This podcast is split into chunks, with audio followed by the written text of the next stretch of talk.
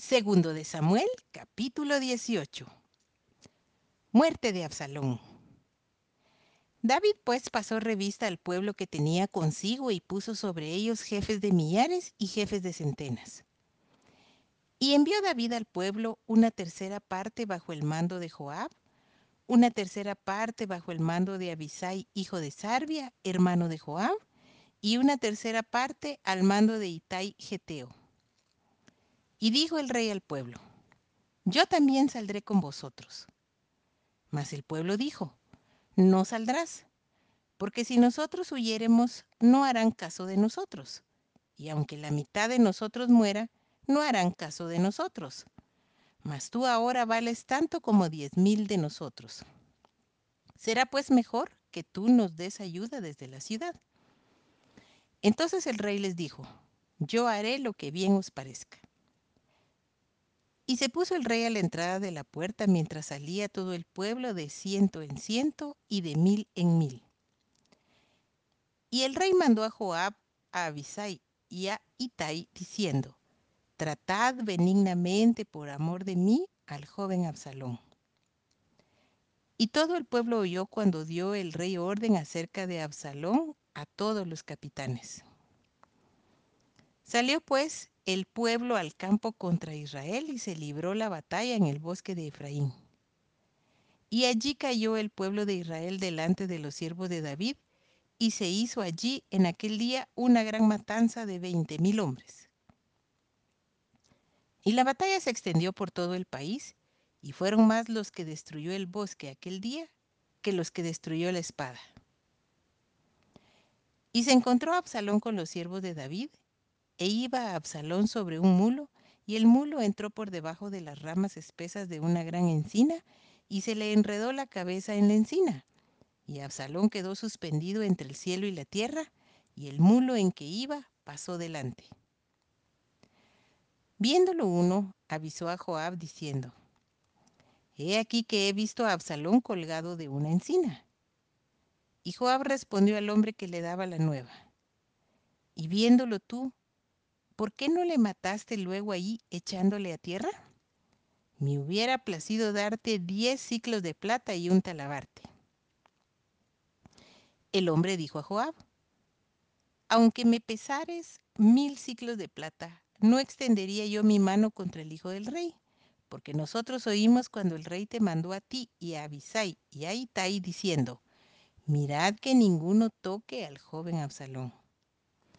Por otra parte, habría yo hecho traición contra mi vida, pues que al rey nada se le esconde, y tú mismo estarías en contra. Y respondió Joab, no malgastaré mi tiempo contigo y tomando tres dardos en su mano los clavó en el corazón de Absalón, quien estaba aún vivo en medio de la encina. Y diez jóvenes escuderos de Joab rodearon e hirieron a Absalón y acabaron de matarle.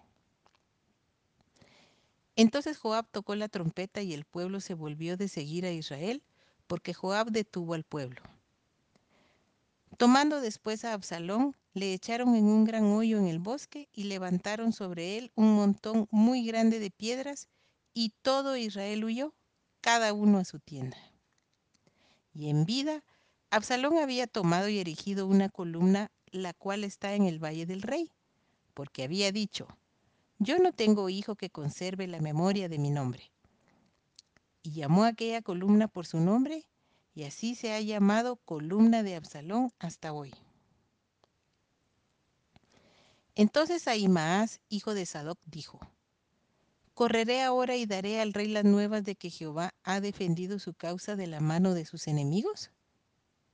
Respondió Joab, Hoy no llevarás las nuevas, las llevarás otro día. No darás hoy la nueva porque el hijo del rey ha muerto. Y Joab dijo a un etíope, Ve tú y di al rey lo que has visto. Y el etíope hizo reverencia ante Joab y corrió. Entonces Ahimaas, hijo de Sadoc, volvió a decir a Joab, sea como fuere, yo correré ahora tras el etíope. Y Joab dijo, Hijo mío, ¿para qué has de correr tú si no recibirás premio por las nuevas? Mas él respondió, sea como fuere, yo correré.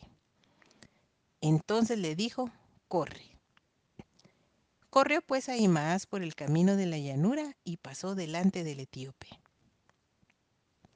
Y David estaba sentado entre las dos puertas, y el atalaya había ido al terrado sobre la puerta en el muro, y alzando sus ojos miró y vio a uno que corría solo. El atalaya dio luego voces y lo hizo saber al rey.